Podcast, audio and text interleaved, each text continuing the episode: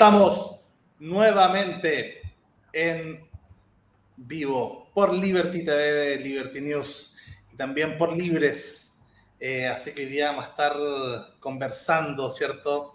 Tema muy interesante. Por favor, bueno, co-conduce conmigo Beatriz Sotomayor, que nos va a presentar a nuestro invitado de lujo y a nuestro conductor también del día de hoy. Es que es todo demasiado fantástico porque resulta que, eh, primero que nada, gracias Ignacio, porque Ignacio me dijo, tienes que traer a Joaquín Manuel Barañao, hay que conseguirlo, hay que secuestrarlo, hay que ver cómo se hace. Y no fue necesario secuestrarlo ni hacer nada penalmente comprometedor, porque yo no estoy hecha para la cárcel, pero acá está. Y lo voy a presentar, así que gracias Ignacio, así que lo voy a presentar. Joaquín Barañao Díaz es un escritor y divulgador eh, histórico y podcaster chileno, especializado en divulgación histórica, que me encanta. Su primera obra comenzó a gestarse en 2003, cuando decidió verter información que iba recopilando en el sitio datosfreak.org. 11 años después debutó autor de un libro, Historia Universal Freak.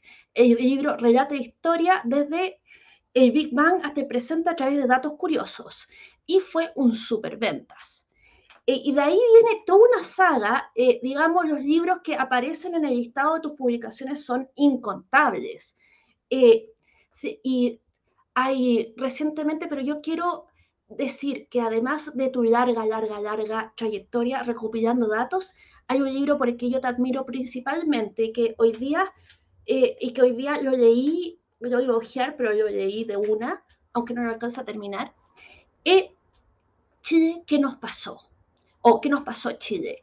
En que haces un trabajo de relojería contratando los mitos, que el agua es privada, diciendo lo que de verdad es el Estado subsidiario según la Constitución, entre muchas otras cosas. Y quiero partir con un dato que a mí me dejó peinada para atrás, que es que Corrado Gini, el de coeficiente de, de Gini, era, según tus palabras, un fascista entusiasta. Eh, y eso a mí me dejó eh, peinada para atrás, porque yo pensaba que Corrado Gini era prácticamente un jesuita de corazón sangrante. En fin, muchas gracias por estar con nosotros y por enseñarme tanto hoy día. ¿Cómo estás, Joaquín? Sí, em, yo desde el 18 de octubre del 19 que he tenido vaivenes en mi estado de ánimo y en este momento estoy en un punto más bien, más bien alto, porque si bien mi candidato no pasó la segunda vuelta, eh, sí me, deja más, bastante más tranquilo pasó el domingo, eh, lo refirió al Parlamento, porque al final uno le, da mucha importancia a, la presidencia, pero el Parlamento es igual de importante si, si el presidente no tiene los votos. Eh, y yo creo que aquí hay gente, esto por supuesto que es opinable, hay gente que le gustaría que hubiesen reformas radicales, yo lo entiendo, pero a mí no me gustaría las reformas radicales, a mí me gusta el gradualismo, y, y para los que nos gusta el gradualismo, el domingo fue un buen día bonito escuchar eso. Bueno, sorry, me salté y no presenté de pura entusiasmada a mi gran amigo Ignacio Rodríguez Ruquert, que es un psiquiatra y que es una de las personas más inteligentes e interesantes que conozco, y a mi compañero de amorcito, Lucas Blasset, que es analista político y que es el hombre más fascinante que conozco e inteligente. No te sientas celoso, mi amor. Entonces, no sé si ahora que tenemos a Joaquín eh, digamos, alguien quiere, digamos, lanzarse y escudriñar ese cerebro, o me lanzo yo? Como anfitriona, creo que deberías partir tú.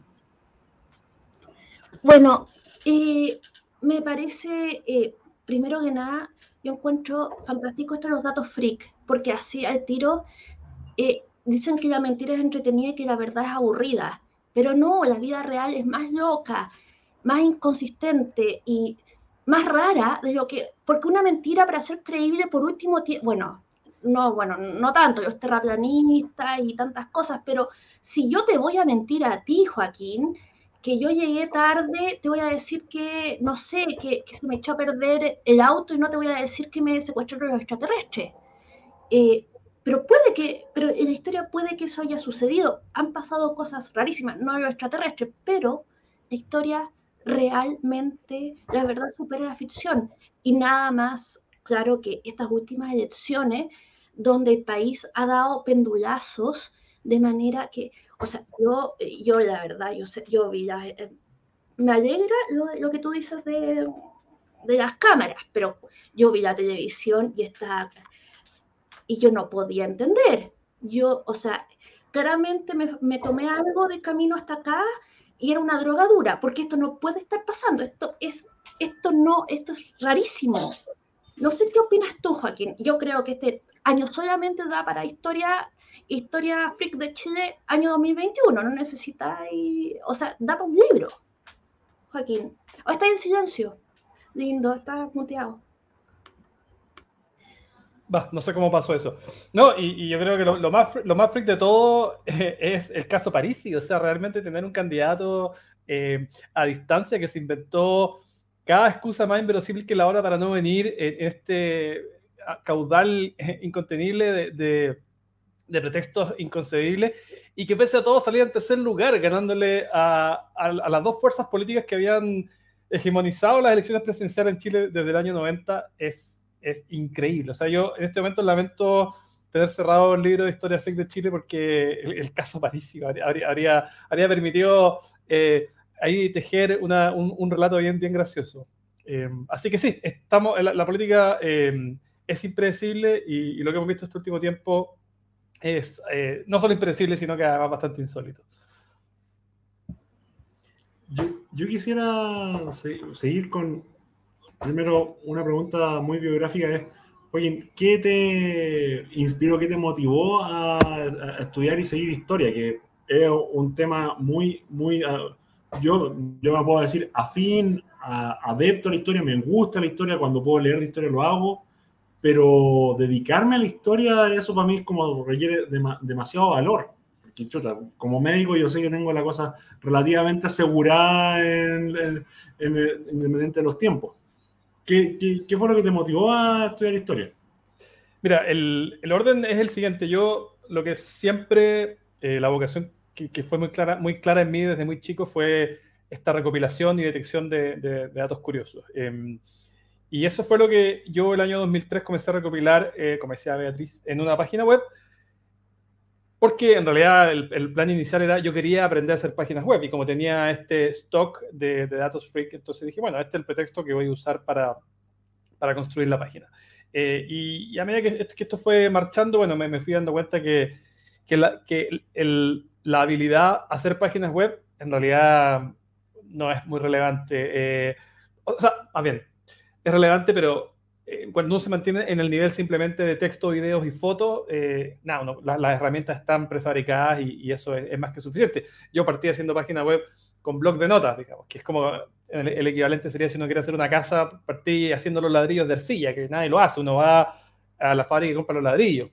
Eh, y, y, bueno, tenía entonces una, ya transcurrido una cierta cantidad de tiempo, un, un volumen importante de datos y decidí darle un orden, darle un relato que permitiera interconectarlos, porque los tenía eh, como elementos de información inconexo. Eh, ocurrió que yo me iba, a hacer un viaje largo y había hecho un par de viajes largos antes de mi vida y, y, en esos viajes me había faltado una dimensión activa, había sido, había sido solamente pasivo, solamente observador. Entonces dije, ahora quiero combinar la observación, la contemplación con el crear algo durante el viaje. Entonces dije, bueno, voy a interconectar estos datos, voy a hilvanarlos y me pareció que la historia era, eh, era un buen sustrato. Eh, la, la, metáfora que yo he usado otras veces es que es como que yo tenía una caja llena de adornos para un pino de Navidad, pero no tenía un pino. Eh, necesitaba algo de donde colgar todas estas cosas. Y, y, y me pareció que la, la, historia universal podría haber sido otro, podría haber sido eh, otra manera de hacerlo, podría haber sido ficción inter, intercalada con, con, datos curiosos, podría haber sido la biografía de alguien, en que uno pero me pareció que la historia universal eh, era el mejor vehículo para, para, poder desplegar, para poder colgar estos pinos de Navidad. Entonces construí, este, el, ya uno tiene el pino principal y van siendo las ramas, ¿cierto? O sea, el imperio bizantino una rama, eh, las cruzadas es otra rama y uno entonces va armando esto. Y, y, y, bueno, al final lo que pensé que iba a ser un proyecto de una vez de ese viaje, lo disfruté tanto que terminé transformándolo en mi ocupación. Me recuerdo un poco la, y, y, quería partir mi intervención haciendo una, un pequeño homenaje a un abogado y filósofo que partió, terminó siendo historiador finalmente de, profesión, que murió justo el día de las elecciones en Chile, eh, que nosotros acá en el canal lo admiramos mucho, que es Antonio Escotado, eh, que él también, él parte en la cárcel, espero que nunca ninguno de nosotros tenga que partir su historia, bueno, nadie, parte su, su, tema intelectual en la cárcel, pero partió su, su vocación de historiador en la cárcel porque lo meten en la época del franquismo eh, preso, eh, porque él tenía una discoteca en Ibiza, él básicamente inventó esta, la locura de Ibiza en los 60. Eh, y, bueno, y lo meten por, según él le hacen como una, una trampa y lo meten por, por vender marihuana. Entonces él en la cárcel dice, bueno, voy a, voy a, pasar estos dos años y escribe escribiendo, pidió una celda solo y se puso a escribir y escribe el, el, trabajo más importante del sobre historia general de las drogas. Eh, miles y miles de páginas, ¿cuánto tiene? Como 1500 páginas cada tomo, una, una cosa impresionante. Y hace toda una genealogía de la droga. Eh, que estuvo, alcanzó a estar en Chile antes de su fallecimiento, bueno, antes de la pandemia, antes del estallido, justo un poquito. Eh, así que bueno, dicho eso y, conectándolo un poco con, con la historia, ¿hay algún dato freak que tengamos sobre el tema de las drogas que, que no, así como para hay, muchísimo. Creo partir antes comentando que, a propósito de este señor de, que parte en la cárcel, el, el Oxford English Dictionary, el, el, diccionario por excelencia del idioma inglés, eh, fue construido en buena, en buena parte por un sujeto que estaba en la cárcel. Em, y que él mandaba una enorme cantidad de aportes desde, allá. Hay una película sobre eso, la, está protagonizada por Sean Penn, lo recomiendo, está, está buena. Y sobre drogas, bueno, muchísimo. Por ejemplo, Hoy día el PCR, ¿cierto? Está muy de moda por, por coronavirus, evidentemente. Y ustedes saben que la persona que inventó el, el PCR era, era muy bueno para muy bueno para las sustancias. Y, y, entonces él se ganó el Nobel. Y una de las cosas que dijo es que el, el, LSD le había sido más importante para sus descubrimientos que cualquier que hubiese tomado jamás. Así que ahí tienen una pequeña, pequeño dato frente a la droga. No, pero hay, mucha, hay muchísimo. O sea, también les podría contar cuando eh, una vez que Nixon se encontró con, con Louis Armstrong, el trompetista famoso, en, en, el aeropuerto. Entonces le dice, oh, Louis, ¿cómo estás? ¿Qué si yo te puedo llevar en algo? Déjame llevarte la maleta. Y se fueron conversando. Entonces, como él era vicepresidente en ese momento, nadie, nadie le revisó nada. Y entonces, sin saberlo, lo llevó a traficar cuatro kilos de marihuana, ingresarlo por el aeropuerto a Louis Armstrong. Así que, no, hay, hay, hay muchísimos datos fríos de droga. Eh, esa, la historia, hace poco vi este documental de Grass is Greener de Netflix, muy recomendado para la historia de la marihuana. Y también mostraban que Louis Armstrong, hasta incluso en un momento cuando lo metieron preso por porte, dijo como, le dijo a su madre, yo no quiero, yo no quiero portar armas, yo no quiero ninguna cosa, yo lo único que quiero es que tú me consigas un permiso para poder fumar tanta mota como yo pueda, esta cosa me relaja, estoy chato, esta y, y, también con respecto a drogas y Richard Nixon, eh, se mandó un audio que era como digno de Donald Trump en el bus, ese con de agarrarlas de Grab them by the pussy. El, y dijo Nixon, refiriéndose a los psiquiatras, o sea, para mí este es el metachiste más grande de la historia, que el compadre llega y dice como, esos psiquiatras que salieron, hace poco los psiquiatras habían dicho, hecho una declaración de que la marihuana no era tan grave esos psiquiatras, esos psiquiatras son todos unos malditos judíos. Estoy chato de esos tipos los quiero agarrar por algún lado. Los quiero agarrar derechito by the puss. La misma weá. literalmente la misma lecera. Lo dice así como, y era como, estaba Billy Bush al lado de él escuchando todas esas leceras. Pero mi segunda pregunta que creo que, según tú, Joaquín, ¿qué caería, o sea, en cuándo un dato histórico o no histórico o un dato cualquiera se convierte en un dato freak. ¿Cómo podríamos entrar en.? Porque todos podemos tener una opinión y siempre tenemos amigos que salen con los datos y dicen, te hay puros datos freak tú nomás. ¿Cuándo un dato no es un dato, es un dato freak? Sí, tiene que cumplir un par de características. la, esencial es que, genere, es que genere asombro y que sea inesperado. Em, hay algunos datos que pueden generar asombro, pero que son esperados y, suelen coincidir con, los récords. O sea, si, yo te digo, por ejemplo, eh, cuál es eh, la persona más alta del mundo, ya este es un dato real, eh, se llama Robert Pelching Waldo y medía 2,72 metros. claro, es súper asombroso que alguien mida 2 metros 72, pero si te dicen, este es el tope de línea, en, 7 mil millones de seres humanos, este es el que ha llegado, bueno, más si contamos todos los que se han muerto, el más alto, entonces más o menos uno se estaba esperando que, que fuese un número astronómico. Em, pero en cambio que cuando es eh, asombroso y a, la vez inesperado, entonces, bueno, y, que, y que es además verificable y que es además unívoco, o sea, puede, que puede ser interpretado solamente de una manera em, y, que, que es eh, objetivo, que no, em, no es la opinión de alguien, sino que es un, es un hecho constatable que sucede. así que cuando, cuando, se reúnen esas características, bueno, entonces yo lo considero que, que es un dato freak. Muchas gracias. Sí, bueno, dato freak de nuestra conversión. Ignacio es la persona más alta que yo conozco. Mide 2 metros 10. ¿En serio? ¿2 metros 10? sí, y otro dato freak, eh, como médico y colegiado en el colegio médico, yo cuando eh, Isadora Rey, ah, no, Isadora, Iquiasiche estaba, me van a matar por eso, dos personas. Eh, cuando eh, cuando Iquiasiche estaba candidateando, yo la conocí en Coquimbo y le conversé y dijo, hoy que es alto, y yo dije, tengo la, tengo la, mm, el desafío abierto. Si conoce algún médico más alto en Chile que yo, avíseme por favor y yo al tiro dejo de presentarme como el médico más alto de Chile. Eh, pasa por una de esas cosas, pasan unos cuantos años, ya ella era eh, presidenta del colegio médico, me encuentro con ella y me mira y lo primero que me dice, todavía no encuentro un médico más alto que tú, Ignacio, así que todavía puedes decir que eres el más alto de Chile. Pero sí, pero sí, pero sí muy probable. ¿Cuánta gente más alta en total de todas las categorías habrá que tú? ¿Serán 50 personas? No sé. A ver, una vez, esta es una historia, ahora se convirtió en historia fricalta. Eh, estaba en el, eh, en el aeropuerto de Lima haciendo un transborde y sale una comadre y me dice, vengan a verlo, por favor, si es muy alto, vengan. Y yo dije, ya, pues si soy un ser humano, esto no es nada zoológico. Los altos tenemos emociones. Y, llega mi papá y me dice como, eh, y, llega la mujer, pasa al lado mío, así como, vengan a verlo, si es muy alto. Y era como, ah, o sea, primero le dice a todo el mundo que soy alto y después me ignora. Esto ya es una falta de respeto. Y llega mi papá, Ignacio, tienes que venir a ver esto. ¿Qué tan alto puede ser? Yo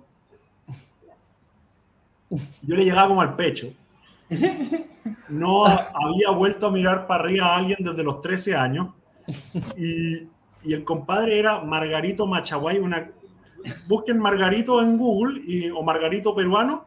Y el compadre es un peruano de 2 metros 47. Es el, es el latino más alto del mundo, por lo que tengo entendido.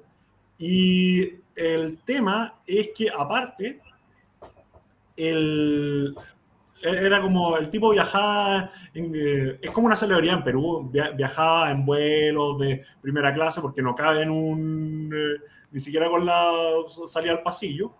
Y el tipo es enorme. Y investigando a este tipo que es más picado, nunca le pongan un compadre más alto a un alto porque ese se pica. Nunca hagan eso. Eh, pasamos, pasamos gran parte de nuestra identidad en que somos altos. Eh, en Margarito. Siempre hay un, hay un pez más grande. Siempre es un triste recordatorio que siempre hay un pez más grande. Busqué Margarito y me salió que también hay un Margarito mexicano que mide 70 centímetros. Entonces, el latino más alto y el latino más bajo se llaman Margarito. Oye, eso opinión increíble. Nunca había escuchado el nombre Margarito y ahora resulta que es el más alto y el más bajo.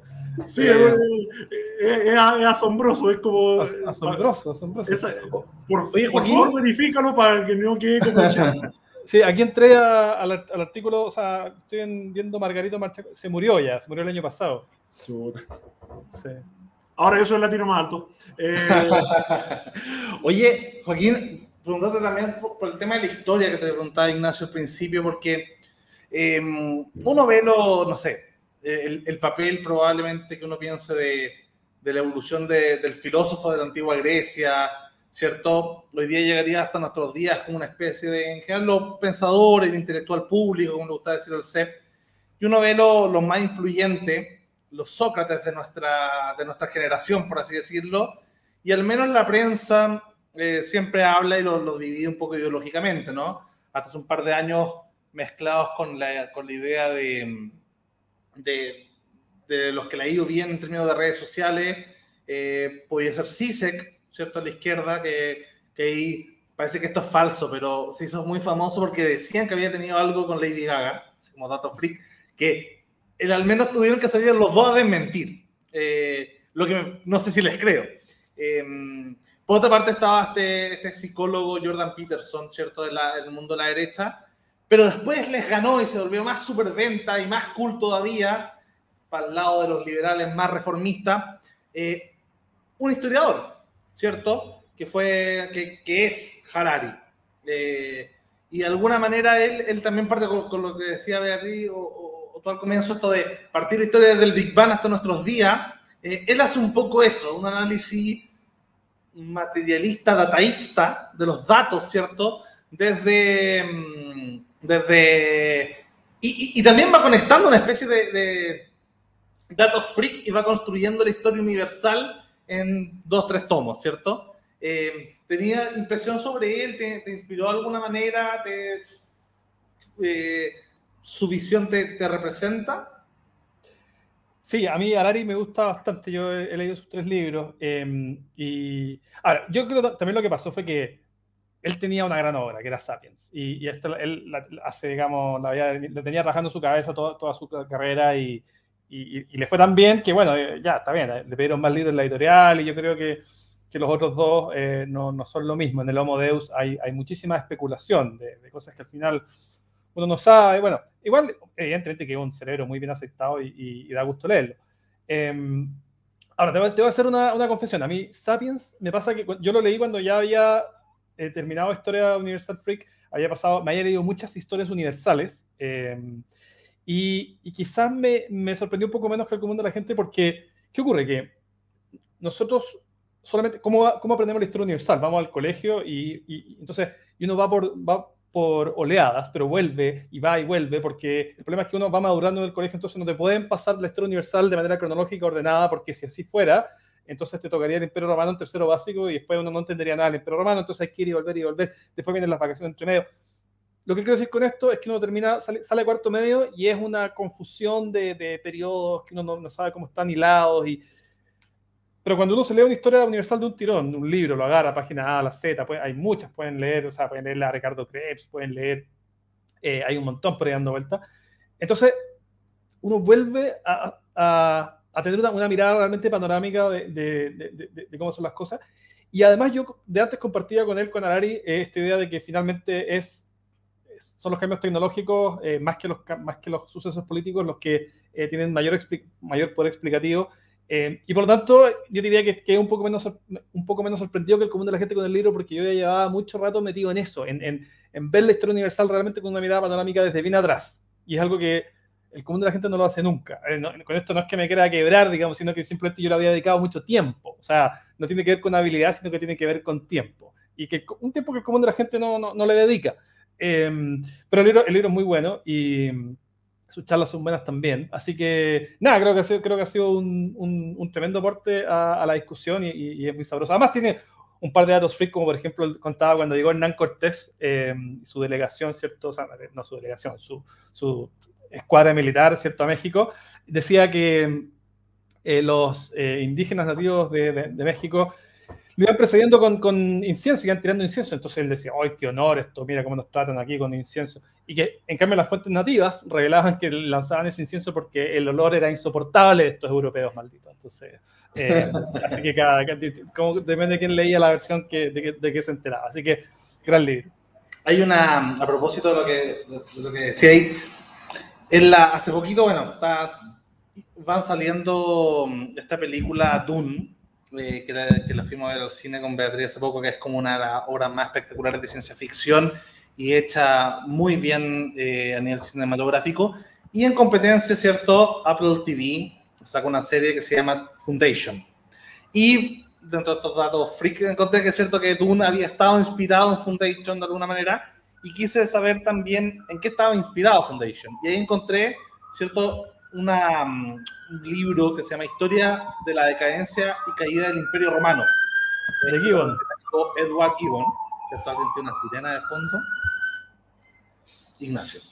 Eh, Y, y, de alguna manera, ¿cierto? Me recordaba algo que decías, porque, porque Gibbon, que es este historiador del, pongámosle, siglo XVII, si no me equivoco. 18. 18. 18 eh, él al principio también escribe una obra súper basada en, en, en, los datos, en la fuente, ¿cierto? Súper neutral, por así decirlo. En fuentes eh, primarias, que esa, esa, fue la gracia, que eran fuentes primarias. Mm. Claro, y después ya cuando va sacando sus siguientes tomos, ya después se va, va, va, haciendo enojar a los conservadores porque a él le debemos la historia, bueno, inspira Foundation y, y Duna en cuanto a, a, a esta idea de, de, por qué caen los imperios. Eh, pero con respecto a, a, él, claro, su segundo, tercer, cuarto tomo, ¿cierto? Va generando más molestia en el mundo conservador, en el mundo cristiano, porque él le va echando la culpa eh, de la caída del imperio romano al cristianismo. Es el primero que, que, instala esa idea, que es una idea fundante, por así decirlo, desde el pensamiento ilustrado y, y de los que somos más come cura. Eh, ¿Cierto? Le echamos ahí la culpa más al cristianismo y, y, claro, esta idea viene de él y al final él recibió tanta presión que se tuvo que como que, aislar un poco el mundo porque el, mundo conservador no lo pasaba para nada. Y yo quería también, eh, hay una, un dispositivo de control, y yo digo así, dispositivo de control, eh, digamos que se, se, ocupó mucho, que era, y que se ocupa mucho, hacer creer que las cosas siempre fueron así como son ahora. Digamos, incluida, voy a nombrar la familia tradicional, y lo hacen so y la familia tradicional como de los años 50 lo hacen sonar como si era así desde, no sé, desde Pleistoceno, incluido el perrito con, con la reja blanca y, y, no sé, la batidora. Entonces, entre otras cosas, con las drogas igual, que, eh, entonces ese dispositivo de siempre fue así, de, de estos absolutos, digamos que son cosas para controlar, para quitar la posibilidad de pensar distinto. Eh, y esa cuestión eh, es súper importante que hacen los historiadores. Y, que, y ahí entra muy importante el dato freak, porque entra a... Toma lo que uno piensa que es obvio, natural, y así son las cosas, y da una vuelta carnero y te permite agarrarlo y mirarlo así y decir, esto no fue así, esto lo inventaron recién en los 70. Eh, o sea, no... Y, y, este es un dispositivo que usaba mucho la Iglesia Católica. La Iglesia Católica purgó los escritos de Aristóteles que no le gustaban. Pero, eh, eh, digamos, purgó lo que no existía y borró los registros de que eso había existido. Si no fuera por los árabes, en, Córdoba, en el Califato de Córdoba, eh, la gran mayoría de los, de los escritos de los griegos hubieran perdido, porque estaba todo purgado y haciendo como que esto nunca existió. Así que, no sé, eh, y ahora yo creo que las fake news y estos discursos absolutos, los del eslogan, los 30 años, 30 pesos, de eh, blanco y negro, los absolutos, también crean esas ideas absolutos de que siempre es así y de que no hay entremedios y de que, digamos, una, una suerte de presente sempiterno que no, no, no es verdadero. No sé qué opinas, Joaquín, sobre todo porque tú te diste el trabajo de tomar todos los, eh, muchos de los mitos eh, del estallido social y contrastarlo con datos verdaderos, que si bien no todos eran en contra, muchos ponían en, eh, digamos, en, en, situación, en perspectiva, lo que decía la gente, el tema de que el agua no es, no, no no es privada, es pública, es un bien de uso público desde Bernardo Higgins, quien además eh, fue un gran impulsor de la vacunación en su tiempo, que en ese tiempo se llama inoculación. Entonces hay cosas que realmente eh, me, me, gustó mucho. No sé qué, si me pueden hablar un poquito más de, de ese libro. Sí, un, un, un paso atrás primero. Eh, no sé si lo de Lucas, si lo de Edward Gibbon, no sé si había una pregunta involucrada o, o era un comentario. Eh... Sin poner la idea, a ver si tenía alguna info. sí, bueno, o sea, aparte de que Edward Gibbon es la primera persona que se conoce que usó la palabra sándwich en el sentido de, de emparedado. Eh, que yo sé que yo sé que no era, no era exactamente tu punto. Bueno, sándwich, ¿cierto? Por el, por este, por el conde de sándwich, que era este, un, un eh, apostador empedernido y que no le gustaba pararse mientras eh, estaba jugando, entonces sus criados le llevaban, ¿cierto? No es que por supuesto no lo inventó, si los sándwiches han existido toda la vida, pero eh, fue por él que entonces que se acuñó la palabra y la, el primer registro escrito que tenemos es el de, el de. Eh, uy. Em, y, bueno, claro, el gran aporte historiográfico de él eh, fue haber ido a, las fuentes primarias. En esa época lo, que se hacía, o sea, no había eh, costumbre de rigor histórico, ¿cierto? Y era mucho de a oídas, de que él dice, que se dice, que se dice, y al final se trataba de... Eh, gente terminaba citando cualquier cosa eh, y, y, él entonces fue, ¿cierto? Fue donde Suetonio y fue a donde Tácito y fue a Casiodío y escribió su, su, una historia dura que era algo inusual en la época. Eh, sí tengo algunas diferencias contigo, Beatriz, con lo que dices tú de Aristóteles, porque em, digamos que la iglesia, bueno, son 2000 años de historia y han pasado muchas cosas, eh, mucho, ahí tiene muchos capítulos oscuros, muchos capítulos de censura, pero sí es verdad que durante el escolasticismo, el siglo 12, 13, Em, uno de los grandes desafíos de, los, eh, del clero era, más bien de los académicos religiosos, era cómo conciliar cierto, las enseñanzas de Aristóteles con, eh, con la enseñanza religiosa. Santo em, Tomás. Sí, pues claro, Santo Tomás, ¿cierto? Eh, de hecho, hay algunas ideas de, Aristóteles que son súper parecidas en Santo Tomás, algunas ideas profundamente equivocadas, como esta, esto de que si durante la relación sexual no hay suficiente calor, entonces, bueno, el premio consuelo va a terminar siendo que se consigue una mujer. Eh, una, una, idea bien, bien horrenda de Santo Tomás que tiene una, una, base parecida en, Aristóteles. Y, y, bueno, y lo, lo de las eh, fake news, ¿cierto? Em, bueno, es uno de los capítulos del libro, pero a medida que vaya pasando el tiempo, yo me veo cada vez convenciendo más del peso que tienen en la discusión pública.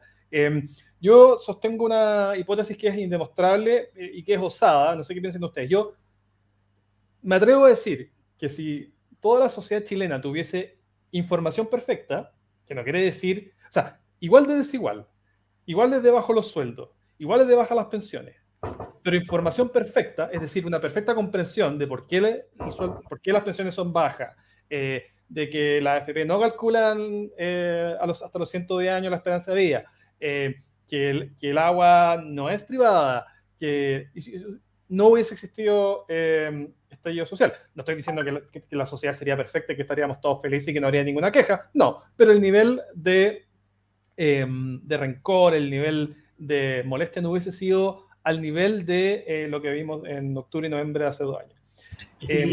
Y, y, pasa con eso también, o sea, a veces un poco quizás como fresco decirlo desde nosotros que somos liberales, pero, pero nos pasa por los dos lados, o sea, la cantidad de consignas falsas de la izquierda que vienen metiendo forma, en forma de memes, en forma de, de escritos en la calle, ¿cierto? En forma de fake news primitiva, y por otra parte, los conservadores con todo, con todo el tema, no sé, sobre la ESI, ¿cierto? Había, había mucha información sobre la ONU sobre un montón de cosas y un montón de teorías conspiranoicas. Em, finalmente van construyendo y probablemente van generando ideas eh, bastante equívocas sobre las posiciones antiliberales. No sé si quizás no puedo abstraerme del, del liberalismo y decir, oye, es que igual hay un par de cosas en las cuales nosotros como que también tenemos, tenemos ciertas fake news internas, no lo sé. Eh, pero, pero el problema es eso.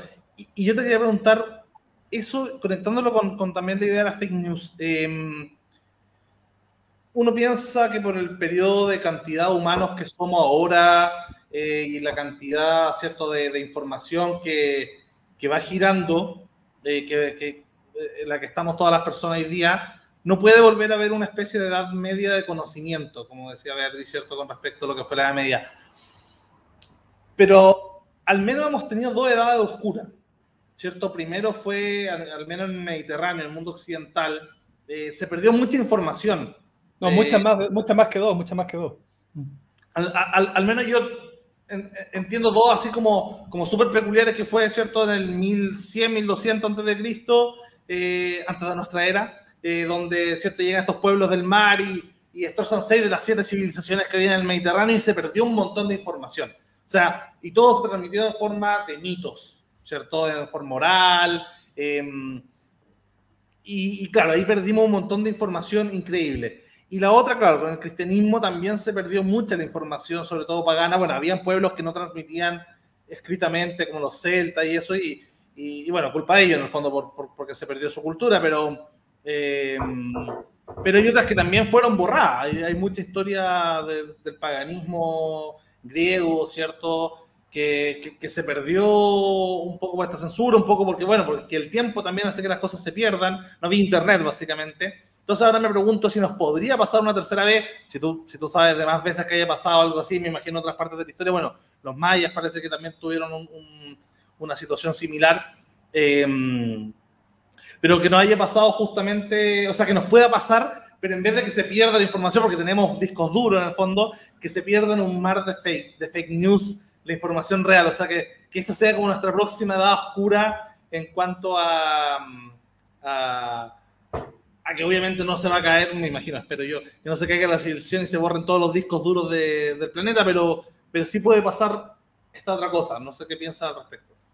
Sí, claro, hay un par más, está por ejemplo cuando se cae, cuando cae el, primer imperio, el Acadio, también hay, hay un periodo oscuro en Babilonia. Eh, y, a, nivel, local hay, muchas otras. Bueno, la más clara es la que dices tú, la calle del Imperio Romano, ¿cierto? Después de, del 471, cuando, o sea, es que es increíble. Además que eso está muy bien documentado, porque incluso disminuyó la estatura de la gente, ¿cierto? Se perdió la alfabetización, los caminos se hicieron pedazos. Y, hay por aquí algunos, algunas curiosidades asociadas. Roma, pasó de 2 millones a 1000. O sea, realmente se abandonó la ciudad. Sí, hay un, testimonio de un, monje que viajó desde, la actual Suiza en el siglo VIII y llegó a Roma y el, otro era foro imperial estaba transformado en un potrero donde pastaban las vacas, ¿cierto? Los, romanos lo llamaban el campo bachino. Em, y, un dato que es increíble, me parece a mí, que está muy más relacionado con lo que dices tú con tu pregunta, es que, o con tu comentario, es que la humanidad se olvidó cómo hacer, cómo hacer concreto. O sea, uno ve el Panteón en Roma y es una cúpula autosoportada, no armada de, hormigón. Y, y, la humanidad se olvidó y pasaron cerca de, de 1300 años, no, un poco menos. Sí, no, como 1300 años hasta que, hasta que volvimos a, adquirir esa habilidad. Mira, yo creo que perder conocimiento no, no, no, no lo veo factible, pero lo que sí puede pasar, eh, yo antes, antes, me parecía esto eh, tirado a las mechas, o sea, esto yo lo hubiese descartado sin, sin pensarlo. Eh, que la paja termine ahogando el trigo, o sea, eh, que haya tanta información falsa o al menos eh, o imprecisa o tendenciosa que termine influyendo tanto en la percepción de las personas que termine ganando ciertas batallas ideológicas. Y eso, yo, eso es un riesgo que yo antes me parecía imposible y que ahora no me parece imposible. o sea, yo me acuerdo el año 2016, para la elección, la elección de Trump, que la palabra, o sea, se hablaba mucho de fake news, creo que Oxford la eligió la palabra del año. Y yo miraba de acá, de Chile, y decía, ah, pero ¿qué, ¿qué, importa esta cuestión? Decía yo, si al final son noticias falsas, pero, pero está, la, la, noticia fidedigna está a la mano, está a un clic de distancia, ¿quién le, ¿quién le puede prestar mayor atención? Y no me daba cuenta que lo que ocurre es que, bueno, ahora que lo, ahora que lo digo en voz alta es súper obvio, ¿cierto? Como fui tan estúpido, es que cuando uno consume la noticia falsa, pero no, no sabe que es falsa, bueno, hasta ahí, o sea, tú no puedes eh, salir de tu error si alguien no te lo dice desde fuera. Entonces, es muchísimo más eh, perjudicial de lo que yo había entendido en ese, momento, en ese momento cuando veía la elección de Estados Unidos a 10.000 kilómetros de distancia. Y, mm, y sí, yo, yo, yo, creo que, lo que este, como te digo, solo para terminar, este riesgo de que, de que la paja termine ahogando el trigo en muchos casos, en muchas personas, es un riesgo que yo lo veo eh, latente y que podría, podría ocurrir en muchos planos. solo como detalle freak, así como que recuerdo mm, que, claro, es importante que exista la palabra fake news para que uno se dé cuenta y reflexione. Un amigo nos decía con Beatriz que era la venganza de nuestros papás boomer que creyeron esta, esta fake news de alguna manera. Y, claro, yo recuerdo haber caído yo mismo en, en una cuando en un tiroteo de, de Francia que, habían salido como unos mafiosos que tenían armas y, y, por eso habían podido pegar un terrorista. Y yo recuerdo haber usado como, como argumentos pro arma fue como, no, esta era fake news.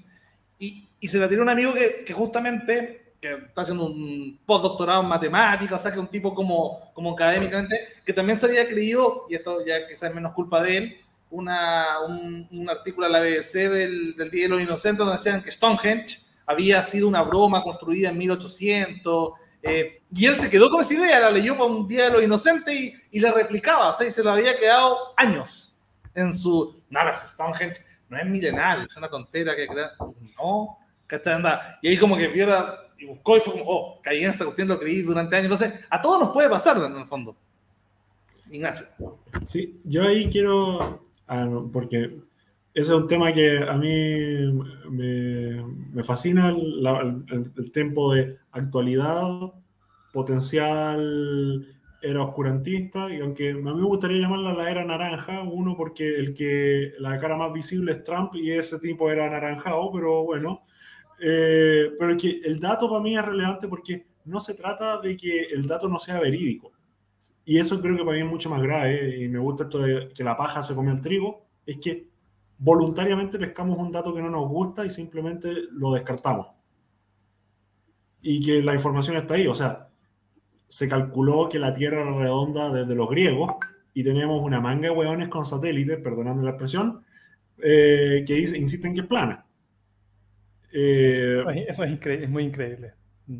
También, onda, no, no, importa cuántas veces uno muestre que ya no tenemos viruela, gracias a las vacunas, y tenemos una manga de pelotudos que están, se pelean con todas las vacunas. Vivimos por seis meses en un mundo sin una vacuna para una enfermedad y fue asqueroso. Odié cada uno de esos meses. De hecho, más todavía, porque si pensamos que empezó en diciembre del 2019 hasta que las primeras inoculaciones fueron en enero del 2021, vivimos un año entero en un mundo sin vacunas y fue, creo que, un año completamente descartable el 2020 que deberían devolverlo. Pero en lo que quería meterme es que hay un tema que se llama la confianza epistémica, que yo confío por el acto de confiar, porque alguien se ganó esa confianza conmigo. Y es parte de lo que trato de lograr en, las intervenciones. Pero también, así como está la confianza epistémica, está la vigilancia epistémica y está la desconfianza epistémica. Y se ve, por ejemplo, con las comunidades, un buen ejemplo, la comunidad afroamericana en Estados Unidos con respecto a los policías.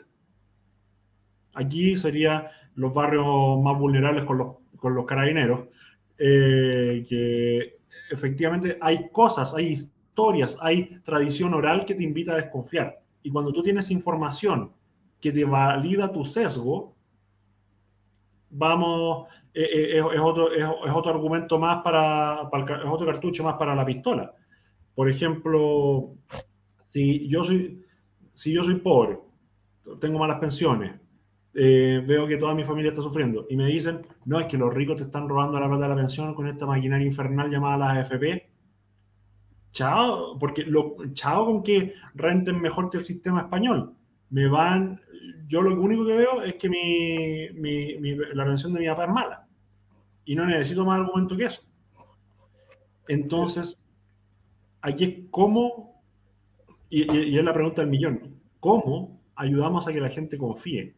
Y en un mundo en el que la gente cada vez está más pescando la pantalla porque la pantalla te contiene, no, tenéis que, te valía tus, las pantallas te valían tus sesgos, no te frustran en las relaciones porque siempre están los productos que tú quieres y los que no te gustan los, los deslizáis para swipe left, swipe right. Eh, va a ser cada vez más difícil porque esto involucra cada vez más hablar con las personas y tratar de llegar a acuerdos. Y si estamos en un mundo polarizado, si estamos en un país polarizado, llegar a acuerdos cada vez más difícil. Y más, encima tenemos esta tecnología que nos permite satisfacción inmediata. Tenemos baja tolerancia a la frustración, tenemos sesgos y tenemos una difusión de noticias falsas. Creo que es la tormenta perfecta. Perdónenme. Sí, es lo, que decía Humberto Eco, ¿cierto? De que eh, antiguamente el, cuando un pelotudo quería emitir una quería quejarse de que las vacunas tenían señal 5G, se lo decía al barman de, y el barman decía ya sí señor, ese rápido a su casa de vuelta, mientras se las copas, pero hoy día ese señor tiene una plataforma que lo, puede escuchar todo el universo cuando, cuando, dice una de esas pelotudes. Em, entonces, claro, así como Internet ha facilitado la, transmisión de, información fidedigna, también lo ha hecho con, con paparruchas y con tonterías. Así que eh, yo, yo, digo, yo tengo toda razón todo lo que acabas de decir y, lamentablemente no, no, tengo una buena, no se me ocurre eh, una buena profilaxis contra todo aquello. ¿Aumentó más rápido la capacidad de comunicar que la educación? ¿O ha habido una especie de deseducación con respecto a la capacidad de filtrar información? Yo, yo lo que pienso es que en, en una sociedad como la nuestra, eh, Internet es una herramienta increíblemente poderosa que llegó antes de que tuviésemos un, un, nivel educacional, cultural adecuado para administrar esa herramienta. O sea, em, bueno, es, polémico, no, no, no, estoy, no, no, lo firmaría con certeza, pero quizás estaba el poder que ofreció esta cuestión, eh, que quizás fue como entregarle una metralleta a un adolescente que todavía no está del, todo formado. No, estoy diciendo, o sea, todos, todos caemos en parte en esto, si no estoy, no, estoy, no estoy diciendo ellos no, nosotros sí. Em, y, Pero como sociedad estamos como que cambiamos en la curva de un Kruger, ¿cierto? Como que, como que, y no lo pienso en Chile, ¿eh? o sea, porque el Brexit, Trump, eh, y, este es un fenómeno que está pasando en todas partes del mundo y, probablemente si uno debe haber más terraplanista en Holanda que en el Congo, así como per cápita, ¿cierto? porque probablemente es como una, una especie de... No, sé si ubica la, la curva... Sí, sí. Que, de alguna manera eh, hay un momento de, avance de... Mm, eh, eh, explícala tú mejor, Joaquín. No, pero sí, yo creo, o sea, ustedes usted la conocen, ¿no? Esta, esta, idea de que cuando uno sabe muy poco, no sabe que no sabe, entonces em, no, habla con mayor, no habla con demasiada seguridad, simplemente. Eh, pero a medida que sabe, uno, cuando uno ya sabe un poquitito más, entonces comienza a adquirir seguridad y comienza a hablar, ¿cierto? Con mucha fuerza y con mucha propiedad. Un poco lo que le pasa a Daniel Stingo, ¿cierto? Que, que va, viene y dice, no, es que la, es que la academia, es que la, no tienen decencia en el vivir, porque él siente que entiende la, suficiente la metodología para poder hacer esas críticas. Eh, y después cuando ya uno sabe un poco más, entonces dice, ah, no, en realidad, en realidad esto es más complejo de lo que yo pensaba, qué sé yo, entonces uno, baja cierto su, su, grado de certeza y dice, está mucho más consciente de todo lo que no sabe. Y eso, eso se transmite en el tono, y la seguridad con la que uno expresa las cosas. Entonces, bueno, ese momento en que uno sabe muy poco, pero cree que sabe, es lo que se llama el, el Mount Stupidity, ¿cierto? El, el monte estupidez.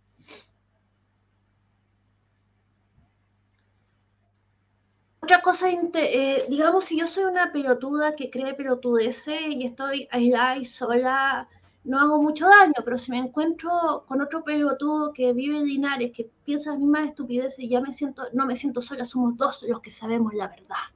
Y me encuentro con otro pelotudo que cree estupideces en Conchalí, y ya somos tres, y, ya hacemos comunidad. Eh, o sea, eso es una cosa que ha permitido las redes sociales. Eh, igual yo creo, yo, yo estoy feliz de vivir en este momento en que yo tengo acceso eh, la mi mano a toda la información que se me pueda ocurrir.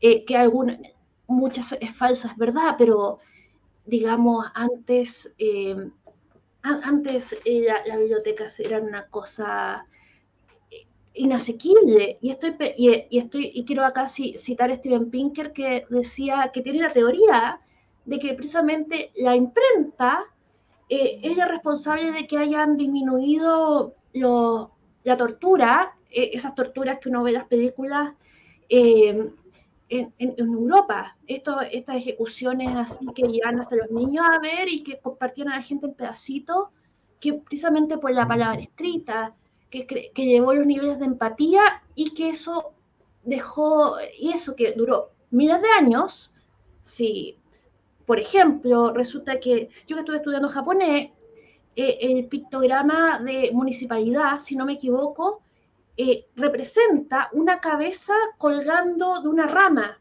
porque las colgaban a la, afuera de, donde estaba como, no sé, la municipalidad, a los que acaban de... Entonces... Está, bueno ese dato, está bueno ese dato.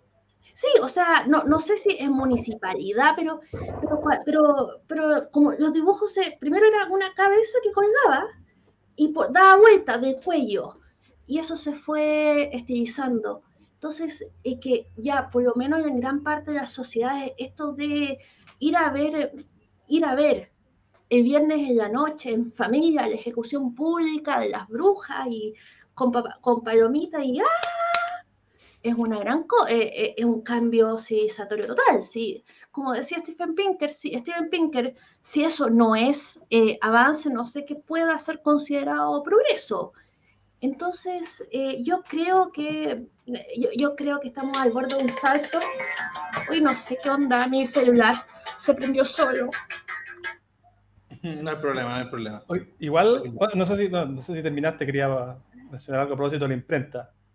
Eh, igual, igual, ojo, porque la, la, imprenta eh, fue, una especie de modelo a escala de lo que está ocurriendo ahora a, menor escala. En esa época parecía que era una avalancha incontenible, porque cuando lo comparamos con Internet, eh, en realidad la, la, velocidad es bastante menor. Pero una de las cosas que pasó fue que, bueno, el conocimiento se difundió con mucha velocidad, pero también las paparruchas. Entonces, por ejemplo, un par de dominicos escribieron un libro que se llamaba El martillo de las brujas. Y, y entonces era una especie de manual de cómo detectarlas, cómo pillarlas, cómo sancionarlas. Y ustedes saben que la quema de brujas, que suele ser asociada a la Edad Media, en realidad es sobre todo un fenómeno de la Edad Moderna temprana. Es un fenómeno sobre todo del siglo XVI y XVII. Y, bueno, ya es difícil saber exactamente este libro de los dominicos cuánta influencia tuvo, porque uno no lo puede medir así al, detalle, pero pareciera ser que fue una de las, los grandes, de las, grandes razones por las cuales em, el fenómeno de la casa de brujas ¿cierto? adquiere tanta, tanto vigor en esa época. Incluso ustedes saben que la madre de, Kepler, la madre de Johannes Kepler, fue, fue acusada de, bruja también. Em, así que lo que quiero decir es que la imprenta eh, vino aparejada de problemas similares a una velocidad menor. Un dato suyo que me enteré, la escoba de las brujas, que hay muchos datos como que se encuentran de, de, las acusadas por bruja, de palos que se engrasaban con ungüentos, que eran, por supuesto, drogas y cosas así, y eran básicamente dildos con drogas, digamos, para, eh, eh, digamos, eh, inoculación interior. Entonces, eh, eh, eh, entonces ella decían, cuando la es que con ese palo me lleva a otros lugares. Y, no es que, que se subieron a la escoba y volaran a, Suiza. Eso lo escribía escotado, ¿no? Sí. Es un, es un good o bad trip. Halloween ya no será lo mismo. arruinaron su infancia. Oye, ese dato, ese dato estaba bien increíble. Voy a, voy a tener que googlearlo, fíjate. Está impresionante.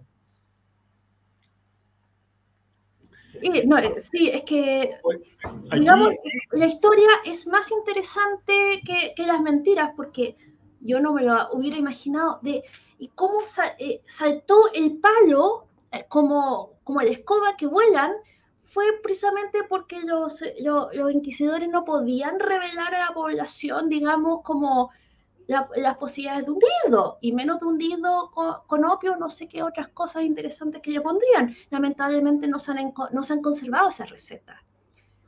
Edad oscura. Como también la, los supuestos misterios dionisíacos y eleusinos, también era como, no, bueno, y el, y el dios del vino, y en verdad el vino no era para curarse tanto en esa época, era más fuerte que el vino moderno, pero em, en general estaba con lo, que, lo, que se está investigando ahora es que podía venir con un hongo que era un pre-LCD, por así decirlo, y que eso era lo que causaba estos esto, estos mambos místicos eh, que fundaron tantas religiones en el Neolítico. ¿Filovices o Amanita muscarina? Eran los más frecuentes. Amanita muscarina, que es, muy parecido al, al hongo de Mario Bros. Super Mario. Y esa, es la cosa que muestran. El hongo es, pensando en los tres power-ups originales. El hongo, la flor y la estrella. El hongo es el de la manita muscarina, la flor es del peyote y la estrella es el anillo estrellado. Entonces, porque hay que pensar, hay que ser un japonés bien drogado para pensar que un fontanero italiano iba a poder hacer todas esas cosas. ¿Y usted sabe por qué se llama Mario? Ah, no, es, eh, era, porque el, Nintendo estaba, bueno, estaban usando unas oficinas en, me parece que en San Francisco, Estados Unidos, creo que San Francisco, y, y, el tipo que le arrendaba la oficina se llamaba Mario Segale, y le debían plata, entonces el tipo le iba a cobrar todo el tiempo, ya, pues cuándo me van a pagar el arriendo, qué sé yo, entonces, ya, le vamos a pagar, ya, le vamos a pagar, pero, pero por ahora al menos le vamos a poner el nombre, el nombre del juego, va a ser, va a ser usted, le decía, entonces así ganaban tiempo. bueno, el otro dato freak, tan, tanto Mario Bros como Zelda como mm, Dragon Ball están como originalmente basados, es como el viaje del héroe que tenemos en Occidente, ¿cierto? Bueno, en esta, historia del monomito que, escribía Campbell, em, y, que muchas veces funciona, mm, funciona para distintas historias y, series. En, en, Japón, la idea del viaje hacia el oeste, escrita en 1500 por más o menos por esa fecha, fue, fue, fue, era parte de la cultura popular muy importante. Y dentro de estos enemigos que tenían, ¿cierto? Estaba un rey cerdo, un rey o jabalí, ¿cierto? Un rey eh, toro, y esos van, van siendo los enemigos, ¿cierto? En, en caso de Mario Bros. de Koopa, en caso de... Mm, por eso es como entre un toro y una tortuga, de alguna forma. En caso de Zelda, Ganondorf, el villano, era una especie de, de jabalí detrás de, de, ese personaje y esos personajes en Dragon Ball eran Oxatan y, y Ulon, que eran mucho más minimizados después, pero Freezer después va, va, agarrando eso. Entonces, gran parte de la cultura japonesa se va construyendo sobre el mismo mito, el viaje del el viaje hacia el oeste. Y, pero el, el que realmente hay que cortar el queque es el dato freak o mentira burda de si es Mario Bros, Mario Mario, un héroe del pueblo, si es un comunista. Porque es el martillo, las clases obreras, el usar rojo, cuando se comía la flor, invertía y ahora la otra, las partes que no eran rojas eran rojas, pelea contra un rey, que eso convertiría, más encima, el bigote emblemático de Stalin, eh, pelea contra un rey, que sería chuta, la peor versión del zar Nicolás II de la historia del pobre Bowser. Eh, ¿Mito o, o, mito, bullshit o dato freak? Yo al menos nunca lo había escuchado y, a mí me, parece que son, yo, yo, lo interpreto como coincidencias, no creo que haya intencionalidad en eso. Eso también es interesante porque mucho, muchas cosas son, probablemente hay mucha gente que ve debajo del agua y empiezan a buscar cómo está estas conexiones y, que uno se puede preguntar si son inconscientes eh, si son, de dónde vienen, por ejemplo, no sé, a mí, me pasó que yo quise averiguar sobre por qué, bueno, el color que está ahora en, en su nombre y el canal y el movimiento era amarillo, ¿cierto? Eh, para nosotros, claro, el, liberalismo usaba el amarillo. ¿Por qué? Y me puse a investigar. Eh, y no hay, una, no hay una fuente directa, la única la escribí yo así como ordenado de, todas las fuentes que fui buscando, de una conecta con otra y así. Eh, el amarillo, bueno, se, usaba porque en general el, el, socialismo había usado el rojo y el, y ¿cómo se llama? El conservadurismo como por contraposición había usado el azul. Eh, pero bueno, decía, bueno, ¿y por qué el amarillo? No sé, otro color, ¿cierto? Y, y ahí encontré dos explicaciones. Por una parte están los libertarios que usan el anarcocapitalismo por la escuela austríaca, por la bandera de Austria, eh, la antigua bandera de Austria, ¿cierto? La, la imperial, la que tenía amarillo con negro eh, y por otro lado, el Partido Liberal Británico fue antes que los libertarios de usar una, otro tipo de amarillo. Bueno, ¿por qué? Y fue porque en, el, en 1928, el ex primer ministro de la Primera Guerra Mundial, eh, George. Lo... Siempre confundo sí, George Lloyd con George Floyd.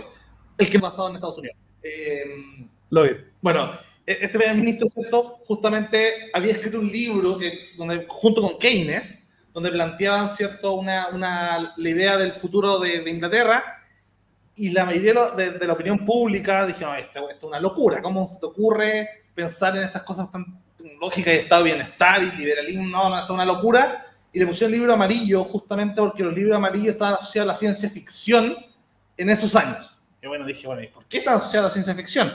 Y encontré que 30 años antes eran por los libros prohibidos que eran en general los libros que llegaban de Francia que tenían contenido erótico, o sea, nada que ver con la ciencia ficción, le ponían tapa amarilla.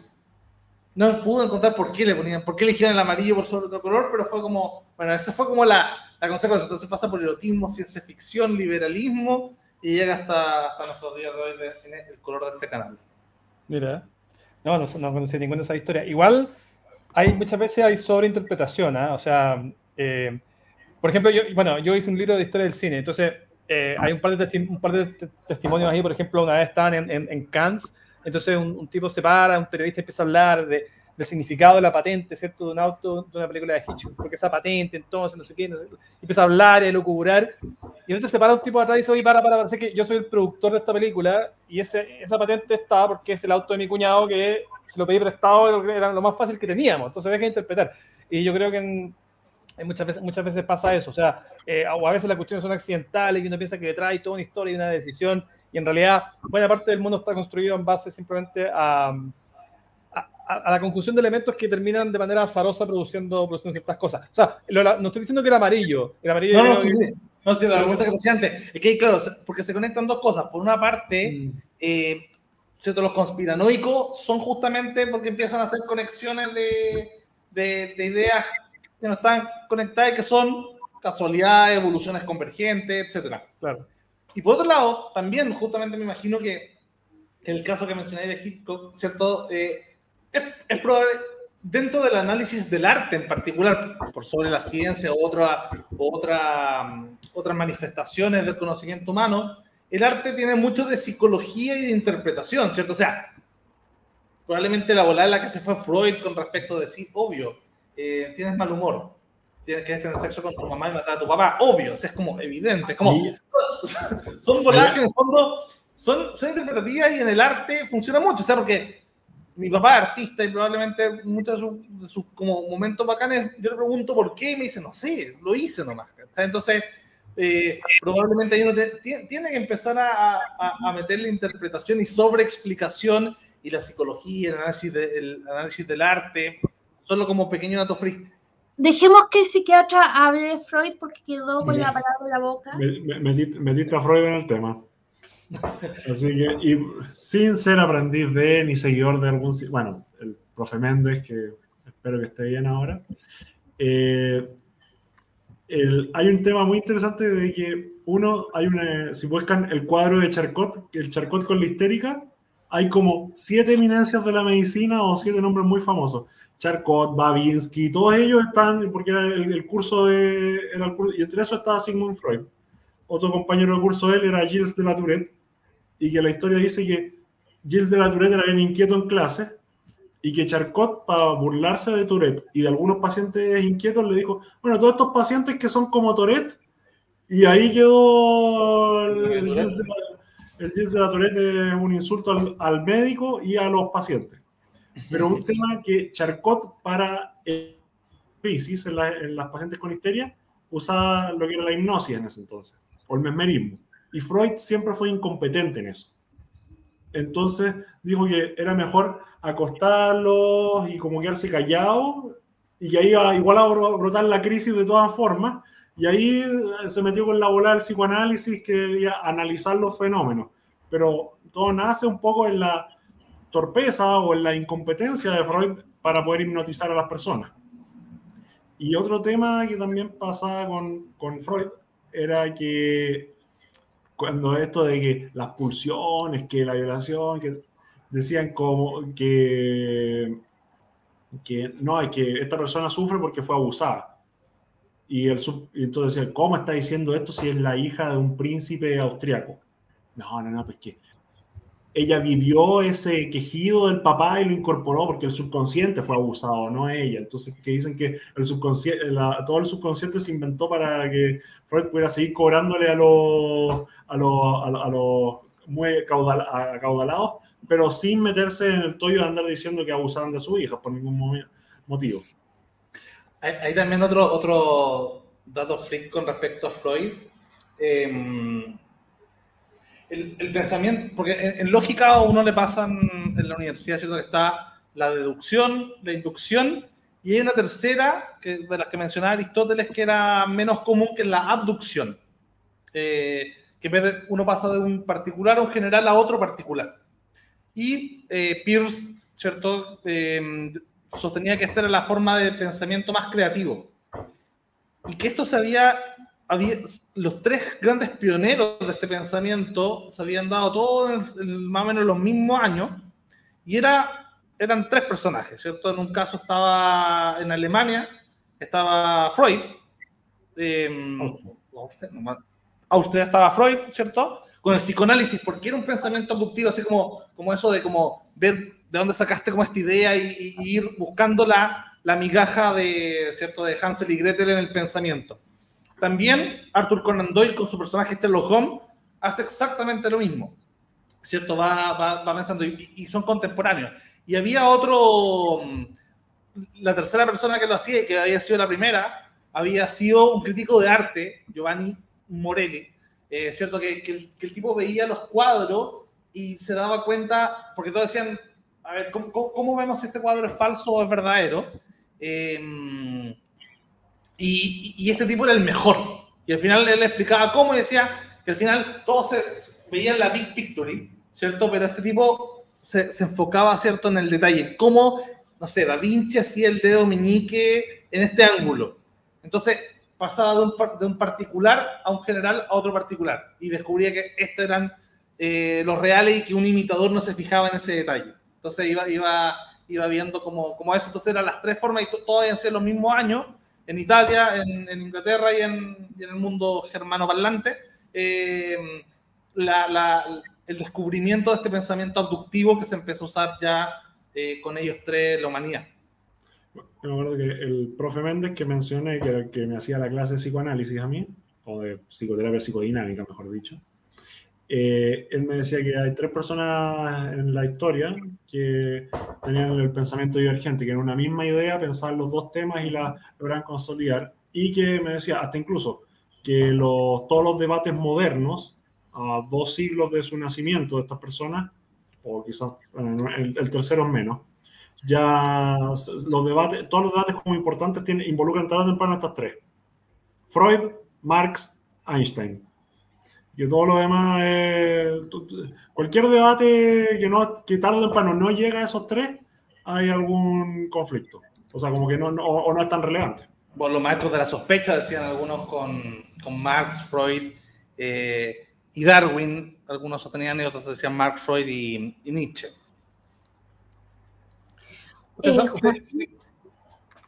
Pareció a eso de, converger las discusiones para allá. Bueno, una, hay, una ley graciosa de discusiones por internet que dice que entre más larga sea la discusión, cuando una, una pelea, digamos, es eh, la probabilidad de que en algún momento se mencione a Hitler comienza a acercarse a uno. Eh, a Lady Goldwyn. claro. Ah, bueno, paréntesis, ustedes sabían que hubo un periodo en que en Viena, hablando de Freud y Hitler, vivían en el mismo barrio, vivían Hitler, Stalin, Trotsky, Tito y Freud. Eh, no sé si me repetí alguno, son, cinco. Y, es probable que se hayan juntado los cinco al mismo tiempo en el café central, porque eran los cinco eran habituales de, ahí. Bueno, pero no es lo que iba a decir, sino que en Wikipedia, cuando uno. Eh, ¿Conocen la ley esta de. Eh, así como. Arriving to Philosophy, algo así se llama. Si tú tomas cualquier artículo en inglés en Wikipedia al azar y pinchas el primer link y vas a ese artículo y luego el primer link de ese artículo y el primer link de ese artículo, casi con seguridad vas a terminar en, el artículo de filosofía. Em, en fin, esto a propósito de, la convergencia de, los tres autores que mencionabas tú. Beatriz, ¿qué, qué ibas a decir tú? Se quedó pegada, parece, el internet de Beatriz. ¿Cuáles son tus tu, filósofos o pensadores favoritos, Joaquín? Mira, yo, leí, yo en algún momento intenté hincarle el diente a la filosofía em, y en, mi periodo de universidad me leí tres historias de la filosofía. Em, y, bueno, primero leí El mundo de Sofía, después leí, eh, que es una semi-historia de la filosofía, después leí la de Humberto Giannini y después leí la de Tejedor.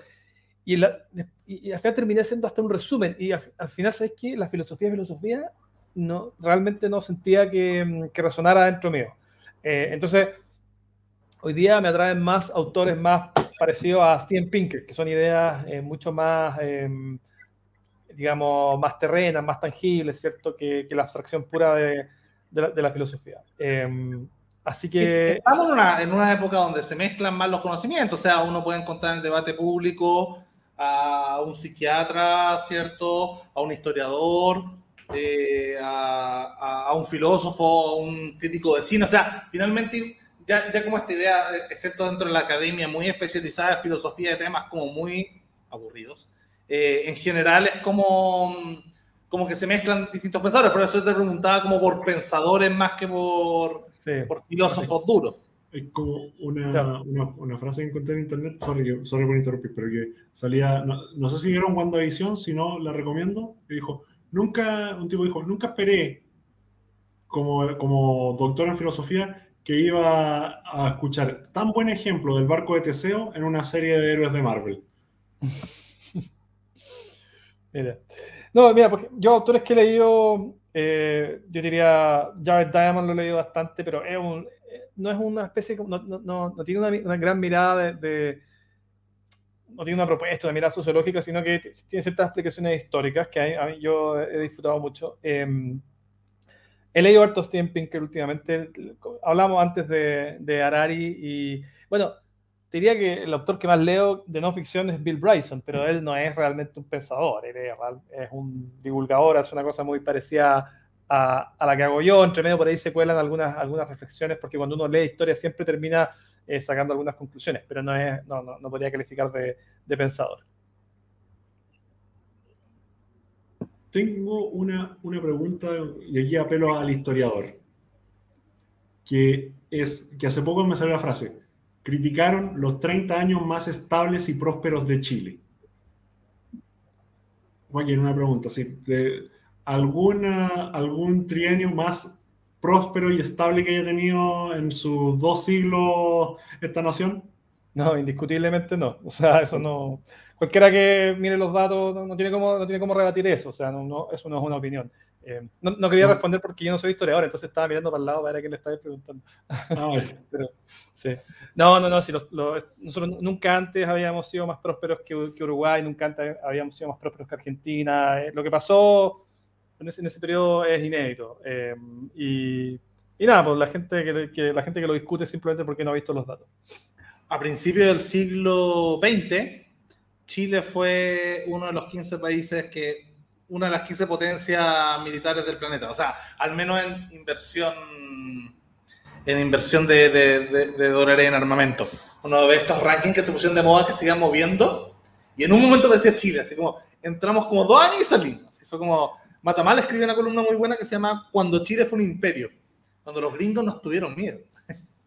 Bueno, claro, en, en, 1891 estuvimos cerca de irnos a guerra con Estados Unidos. Ahora, ese es un ranking, yo, yo o sea, sí sé que, ese, ese, dato no lo conocía, sí sé que la, la escuadra chilena del Pacífico era una de las escuadras más poderosas del mundo, lo cual, que refleja? Bueno, entre otras cosas, refleja, a mi juicio, un, un despilfarro muy grande de, del salitre. Bueno, no sé si la palabra exactamente es despilfarro, porque la amenaza uno podría argumentar que, eran inminentes, pero sí un destino de las lucas que es muy lamentable, vos, imagínate, porque en ese mismo periodo, primeros dos décadas del siglo XX, es cuando surge con más fuerza la cuestión social. Tenía la huelga de la carne, tenía unas matanzas terribles, eh, la propia matanza de la Santa María, la Escuela Chile, la Coruña, o sea, eh, tenía un país con, claro, una, una, una clase rica, ¿cierto? Que va al teatro municipal con unos sombreros que no dejaba ver a la gente de atrás, pero tenéis todas estas personas, eh, todos estos pampinos, la gente en las salitreras, viviendo, pero realmente, pero es que vías de animales, hoy día son cosas que hoy día son, pero es que inconcebibles. Em,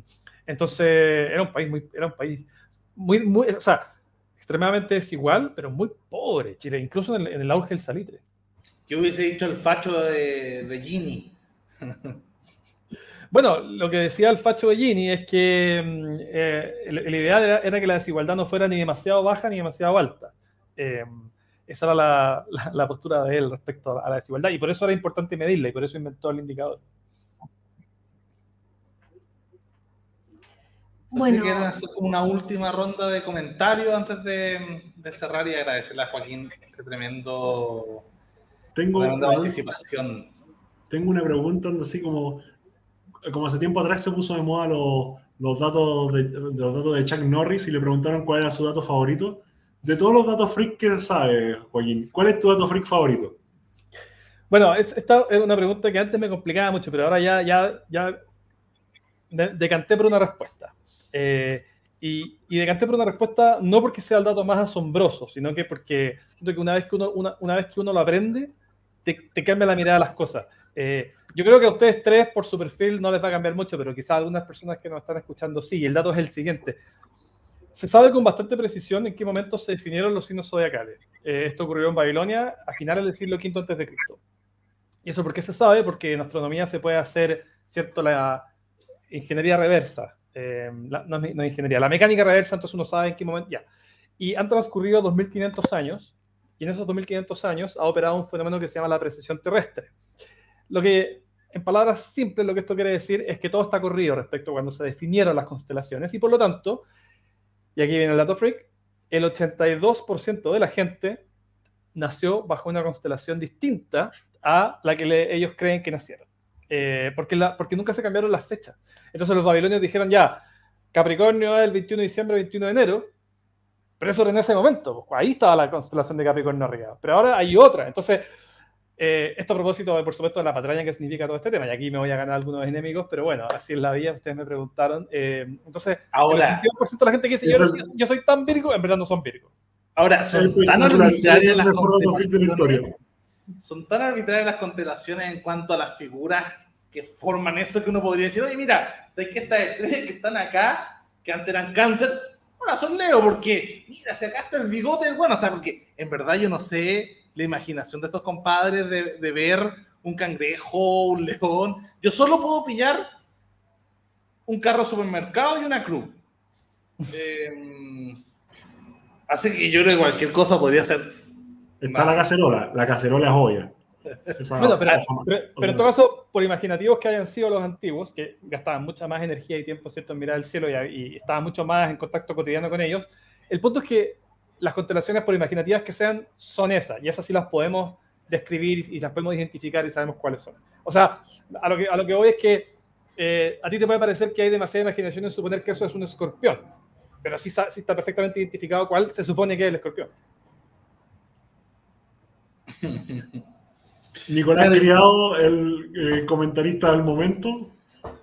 Sí, igual, claro, ahora eso es lo que decía la información que se había perdido de alguna forma en, este, en esta um, edad oscura de la, de la caída por el tema de la... O quizás se, se, se perdió antes con, con, la que me decís tú de los acadios, porque eh, muchos sostienen que este podría haber sido un, como un viaje del héroe del sol, o sea, de, de, alguna forma, yo siempre me he preguntado, ¿por qué cresta el monomito de, de Campbell calza, calza y y cuando yo veo una película que no calza con el monomito, me, enojo. O sea, yo como espectador de alguna forma quiero ver al héroe pasando, por cierto, por, por ese sufrimiento y por, esa, y por ese viaje. Y, siempre me, me, he preguntado por qué Cresta ese, esa forma, esa forma de historia, eh, satisface tanto a, este, a estos monos con pocos pelos en algunos casos eh, llamados humanos. ¿Por, por, por qué nos gusta esa historia?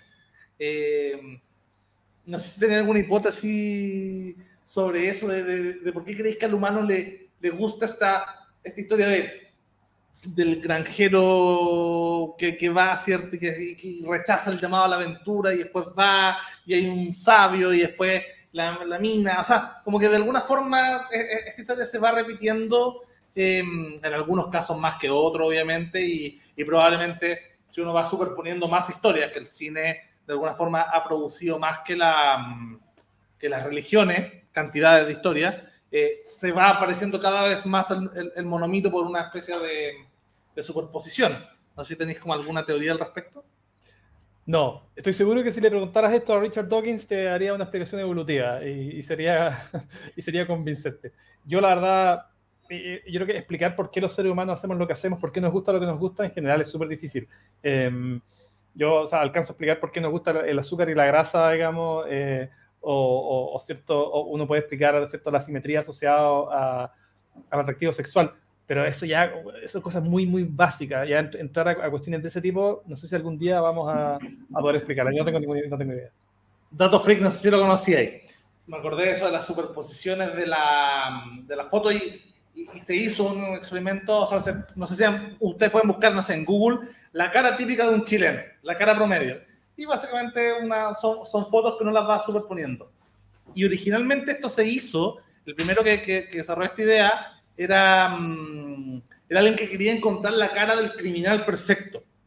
Entonces empezó a super, superponer la cara de distintos criminales, esperando dar con el criminal para poder hacer una especie de minority report, ¿cierto? Mira, ese buen tiene cara de criminal, atrapémoslo. Esto es la época, la, probablemente post fenomenología, cuando cierto la, la, la, la forma de la cabeza indicada, pero frenología. Eh, pero más o menos por ahí va la idea. Darwin, Darwin casi queda fuera del viaje por eso. Y, y, no, y no descubrió nada. Científicamente no hubo algo concluyente, ah, no hubo nada concluyente con respecto a la, criminología, pero sí que cuando superponía a los criminales salían más atractivos que el anterior.